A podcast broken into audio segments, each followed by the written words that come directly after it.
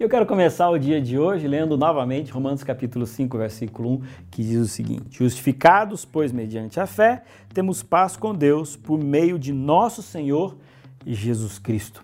Quando eu olho para essa palavra aqui, justificados, eu preciso entender que na lógica humana, justificado é aquele que é justo.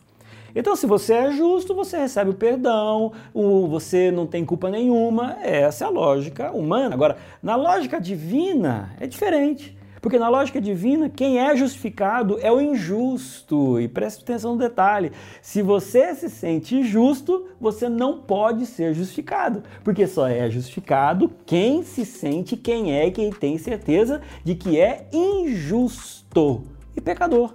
Agora, o que é justificação? Justificação é aquele momento em que Cristo morreu na cruz do Calvário e ele, que não tinha pecado nenhum, oferece para você que é pecador a vida eterna dele. E ele morre, a sua morte, que é uma morte eterna. Então, dentro desse princípio, você precisa compreender o seguinte: Jesus na cruz do Calvário, ele não foi um mártir, ele foi um substituto. Substituto teu, um substituto meu. E o que, eu preciso fazer? Bom, se ele teve esse ato no passado eu preciso agora aceitá-lo como meu Salvador. E a aceitação faz com que agora eu seja justificado. Isso mediante o quê?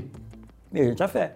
Então a salvação, ela não é pela fé, mas a salvação é exatamente por pela graça de Jesus Cristo. Agora, mediante a fé. Aí você fala assim para mim, pastor, mas eu não tenho fé. Então eu quero dizer para você que a fé é uma sementinha que ela muitas vezes é mínima, mas quando ela está no coração, ela vai crescendo, crescendo, crescendo, crescendo, crescendo com o tempo. Então se permita ter a fé, se permita aceitar e Deus vai ajudá-lo a aumentar cada dia mais esta fé. Agora, quando eu sou justificado, acontecem algumas coisas muito interessantes na nossa vida. Uma delas é que eu tenho agora paz com Deus. Quando eu olho para é, Isaías 59, versículo 2, diz assim: Olha, mas as vossas iniquidades fazem separação entre vós e o vosso Deus. O pecado, a vida de pecado que temos, nos deixa longe de Deus. Isso nos causa assim uma angústia, problemas, sabe? E aí, quando você recebe a salvação em Cristo Jesus, isso gera paz. Paz de Deus e paz com Deus. Porque essa paz com Deus aqui é a reconciliação, é a aproximação, é a possibilidade da salvação em Cristo Jesus e agora mediante Deus. E agora essa paz inunda a sua vida. E aí então o texto continua dizendo o seguinte: por meio de nosso Senhor Jesus Cristo. Olha só, eu não quero ser presunçoso, mas eu quero ser realista.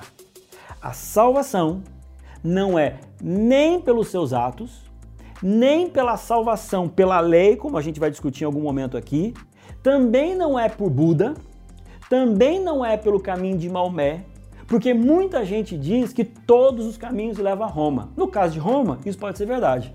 Agora, em termos de salvação, não. O único salvação, o único caminho que leva à salvação é Cristo Jesus. Então, eu tenho um convite para você agora. O meu convite é que, se você quer receber essa justificação, esse, esse perdão, se você quer receber Jesus como substituto da sua morte, quer ter nele a vida eterna, aceite Jesus, porque é o único caminho. Não existe outro caminho. Agora, para que você possa receber isso, você tem que entender quem você é. Você e eu somos pecadores, somos injustos, estamos separados de Deus e precisamos de Jesus para nos aproximar e nos levar até Deus. Hoje é dia de salvação. Deus te abençoe.